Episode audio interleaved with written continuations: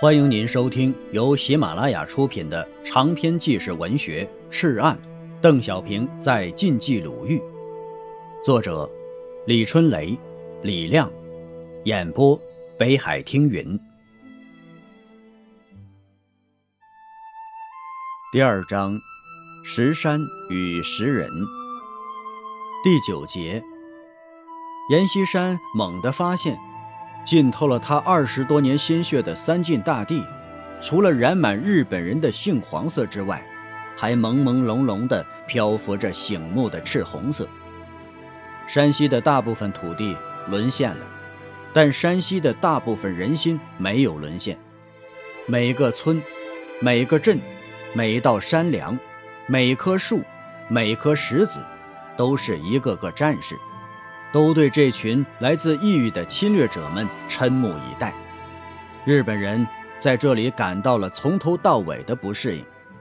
他们是工业化国家，公路、铁路、电灯、电话、汽车、商场，但这里什么也没有，到处是原始的荒芜，路也走不通，走上一天两天，连个人影也见不到，连一口水也喝不上。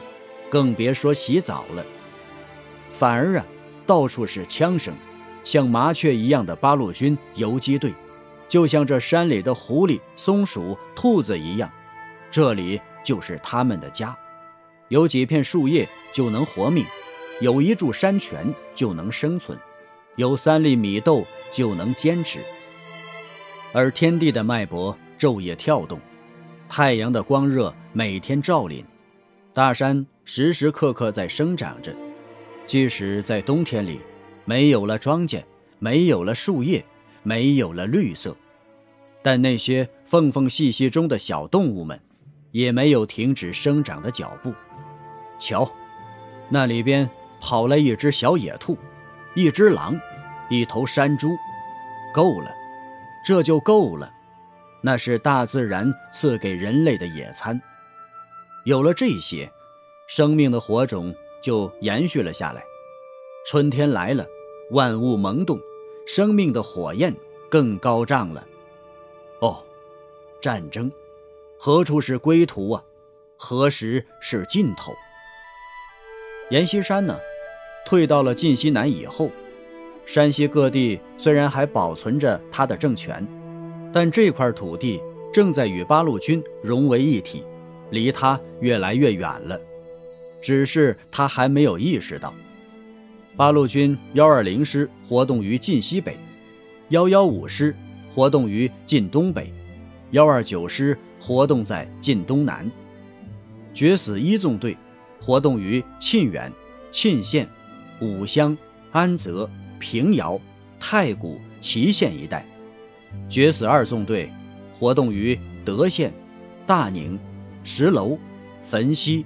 蒲县、吉县、襄宁一带，决死三纵队活动于阳城、沁水、长治、高平、长子、屯留一带；决死四纵队活动于文水、交城、汾阳、离石一带。这支新军呢，有四十个团，五万人。虽然名义上是阎系军队。但基本上控制在薄一波等人手中，还有一股势力在悄悄地变化着，那就是遍布各地的游击县长们。山西沦陷后，阎锡山曾下令各县县长死守县城，与百姓共存亡。但事实情况是，一旦兵临城下，县长们不是望风而逃，就是死于敌手。严总结得失。深感强令县长守城的命令是有弊病的，因此啊，重新规定，县长在沦陷区不必死守县城，但必须在本县范围内游击抗日，协助部队作战。为此啊，省府电讯各县县长，多数县长感到战时的县长当不得，就是丢不了性命，也吃不得游击之苦，便纷纷递交辞呈。全省一百零五个县，只有五台县县长吴尊周、新绛县县长李凯明、永济县县长王志斌没有辞职。薄一波趁机向阎提建议，从西盟会中派有文化、有能力、有志于抗战事业的青年到各县充任游击县长。这一建议啊，得到了严的首肯。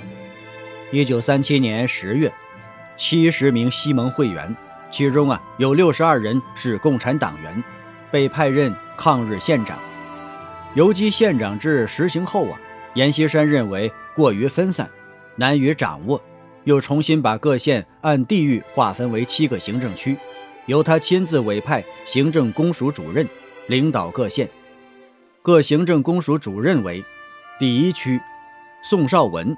辖五台为中心的十三个县，第二区杨吉贤，辖新县等十三个县，第三区薄玉波，辖沁县、沁源、安泽、黎城、襄垣、武乡、榆社、辽县、和顺、西阳、祁县、太谷、榆次等十三个县，第四区张卷轩，辖离石等十六个县。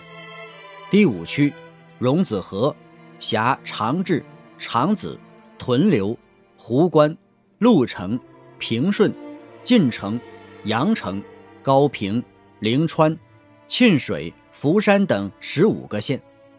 第六区，张文昂，辖汾西等十五个县。第七区，关民权，辖平陆等十九个县。各行政公署啊。代行省政府职权，可以直接撤换县长。在这七个行政公署主任里，有四个是共产党的秘密党员。另外呀，西盟会在开办各种各样的军政训练班、国民兵军事训练班、国民兵军官教导团、西盟会特派员训练班、村政协助员训练班、民训团的同时啊，虽然打的是国民党的旗号。